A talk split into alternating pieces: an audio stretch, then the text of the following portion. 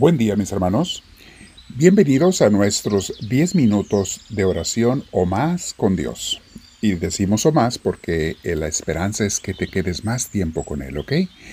Pero bueno, al principio tenemos una enseñanza, una guía que nos ayuda a meditar en las enseñanzas de Dios, en las verdades de Dios, en la palabra de Dios, en la Biblia antigua y la Biblia moderna, ya les he explicado en los cursos bíblicos que la Biblia antigua es la que todos conocemos y usamos como palabra de Dios, pero no es la única.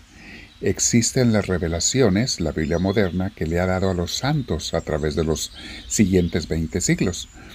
No crean que Dios habló nada más hasta hace dos mil años y se quedó mudo. Dios no se le acabó el habla, no se quedó mudo, no le cortaron, comieron la lengua a los ratones, como algunos hermanitos piensan, cuando dicen que si no está en la Biblia no es de Dios, que si no está en la Biblia no lo dijo Dios. Estos hermanitos no comprenden la riqueza de la divinidad, la riqueza de la palabra de Dios, la riqueza de la revelación divina, que nos sigue hablando y seguirá hablando hasta que se acabe el mundo.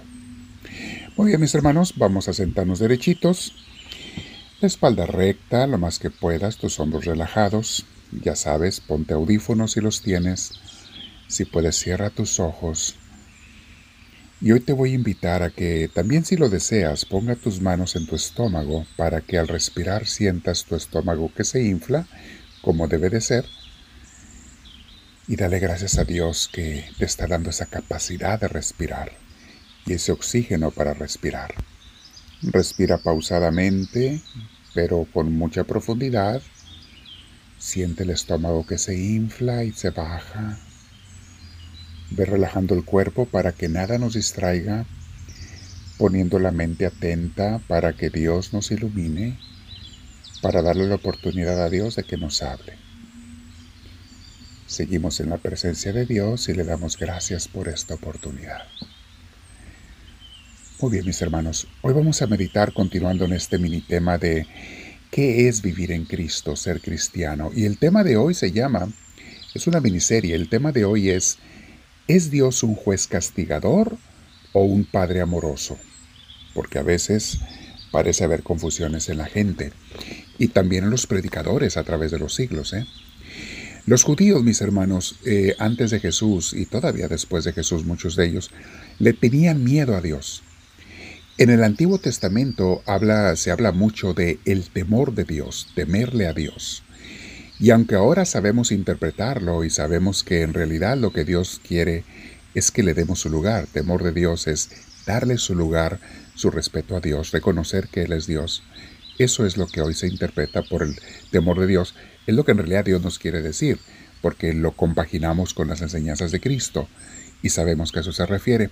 Sin embargo, los judíos pensaban que sí había que tenerle miedo a Dios. Incluso, mis, hermanos, en el cristianismo, en los últimos dos mil años, ha habido sacerdotes, predicadores, pastores, ministros, que sí han predicado tenerle miedo a Dios. Hasta hace unos 60 años se predicaba mucho eso en las iglesias católicas, tenerle miedo a Dios. Pero no es eso lo que Jesús nos enseña y vamos a aclarar eso. Los judíos consideraban hasta una ofensa llamarle Padre a Dios, por eso criticaban a Cristo. Sin embargo, Cristo nos enseñó que eso es Dios, es un Padre amoroso, no un Dios castigador. Y Cristo nos enseñó que el Padre amoroso está más que dispuesto a perdonarnos si nos arrepentimos con sinceridad y tratamos de cambiar con su ayuda. Y para esto basta leer la parábola del hijo pródigo o la oveja perdida, la dracma perdida. Hay, parábolas y enseñanzas de Jesús donde nos trata de explicar esto. Dios no es un Dios castigador, es un Dios amoroso. Sin embargo, mis hermanos, no podemos malinterpretar ni seleccionar los textos bíblicos que nos convienen. No podemos engañando, engañarnos siendo selectivos de las lecturas bíblicas y de allí concluir con esa selección de que nadie se condena, porque Jesús mismo nos dice que sí hay muchos que se condenan y se pierden, y en palabras directas de Jesús dice, serán mandados a donde es el fuego eterno, el llanto y el rechinar de dientes. Esas son palabras de Cristo. Basta leer las parábolas del juicio final en Mateo 25 y otras citas más, como no todo el que me diga Señor, Señor entrará en el reino de los cielos, etc. Mis hermanos, lo que sí hay que entender es que Dios no los condena. Tienen razón cuando alguien dice Dios no condena a nadie, tienen razón, pero se equivocan cuando dicen los mismos nadie se va al infierno. no es lo mismo.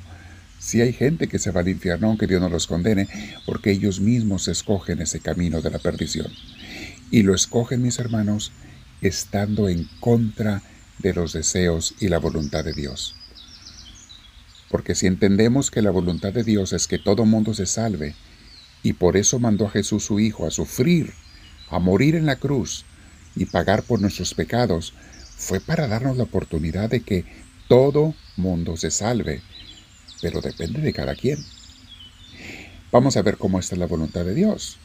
Dice San Pablo en 1 Timoteo capítulo 2.4, pues Dios quiere que todos los hombres se salven y lleguen al conocimiento de la verdad. Palabra de Dios. Esto es lo que Dios quiere, mi hermana, mi hermano, que todos se salven.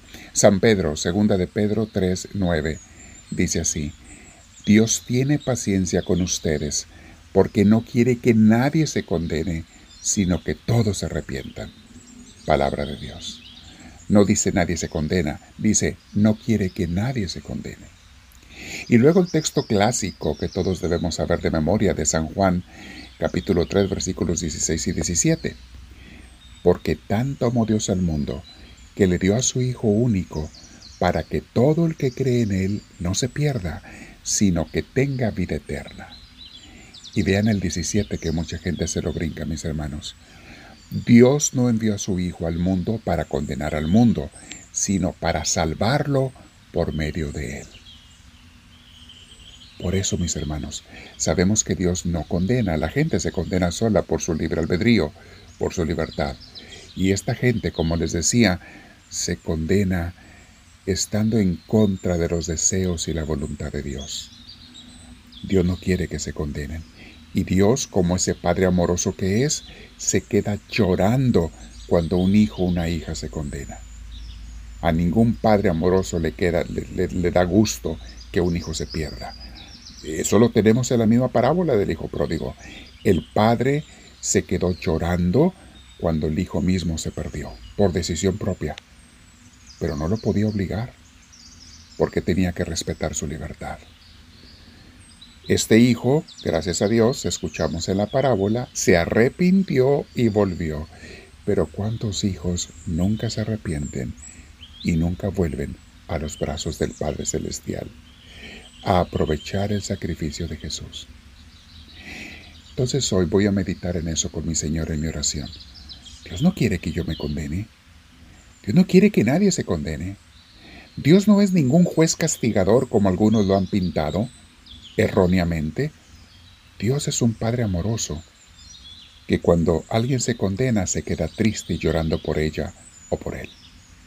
Voy a meditar, Dios mío, ¿qué estoy haciendo yo para mantenerme en tu camino y no ser una causa de condenación para mí mismo, sino amarte y servirte y fincar tu reino? Háblame, Señor, que tu siervo te escucha.